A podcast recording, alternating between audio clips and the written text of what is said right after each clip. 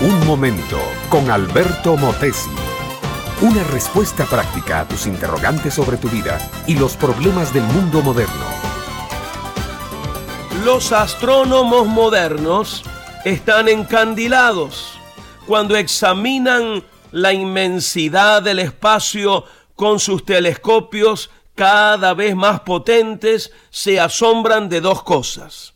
Primero, de la maravillosa simpleza y armonía que encuentran en las leyes de los astros. ¿Qué diferencia con este planeta Tierra y la humanidad que vivimos sobre él? Aquí todo es confusión, revolución y caos. Allá arriba, a miles y millones de años luz de distancia, todo es canto, poesía, luz, leyes que funcionan con perfección matemática. Pero segundo, los astrónomos se quedan pasmados ante ciertos misterios que no alcanzan aún a resolver.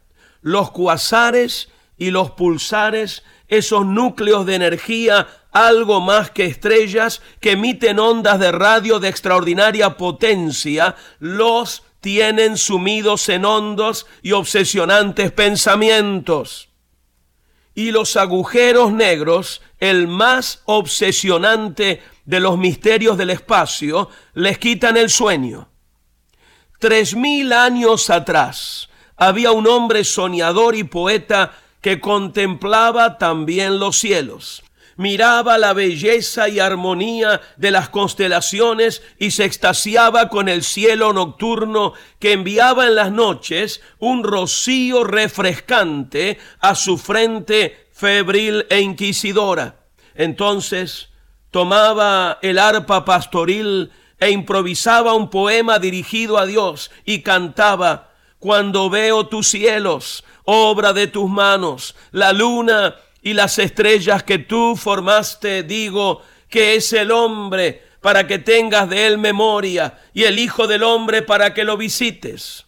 Este hombre era David, pastor, salmista y rey, y las palabras que he dicho están en el Salmo número 8.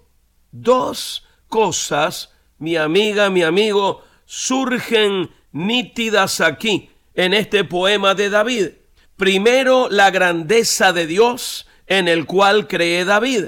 Él reconoce que todo el universo tiene un creador y ese creador es grande, majestuoso y digno de ser adorado. Segundo, la pequeñez y humildad del hombre. El hombre es una plantita débil que apenas crece un milímetro sobre la tierra. No puede resistir el golpe del rayo, ni el embate de la tempestad, ni el fragor del terremoto, ni el furor del tornado. La menor enfermedad lo mata. Cualquier fiera de la selva lo destroza. Sin embargo, sigue pensando el rey ese hombre, creación dilecta de Dios, tiene alguna grandeza.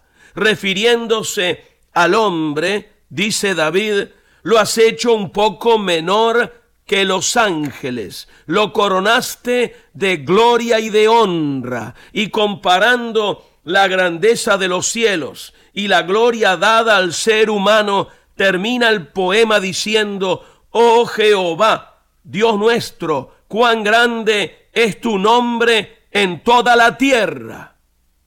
Mi amiga, mi amigo, Dios es grande y a pesar de ello se hizo hombre en la persona de Cristo y como hombre se dejó crucificar en lugar de los pecadores para ofrecernos a todos los pecadores la grandeza de la vida eterna y la gloria del reino de los cielos.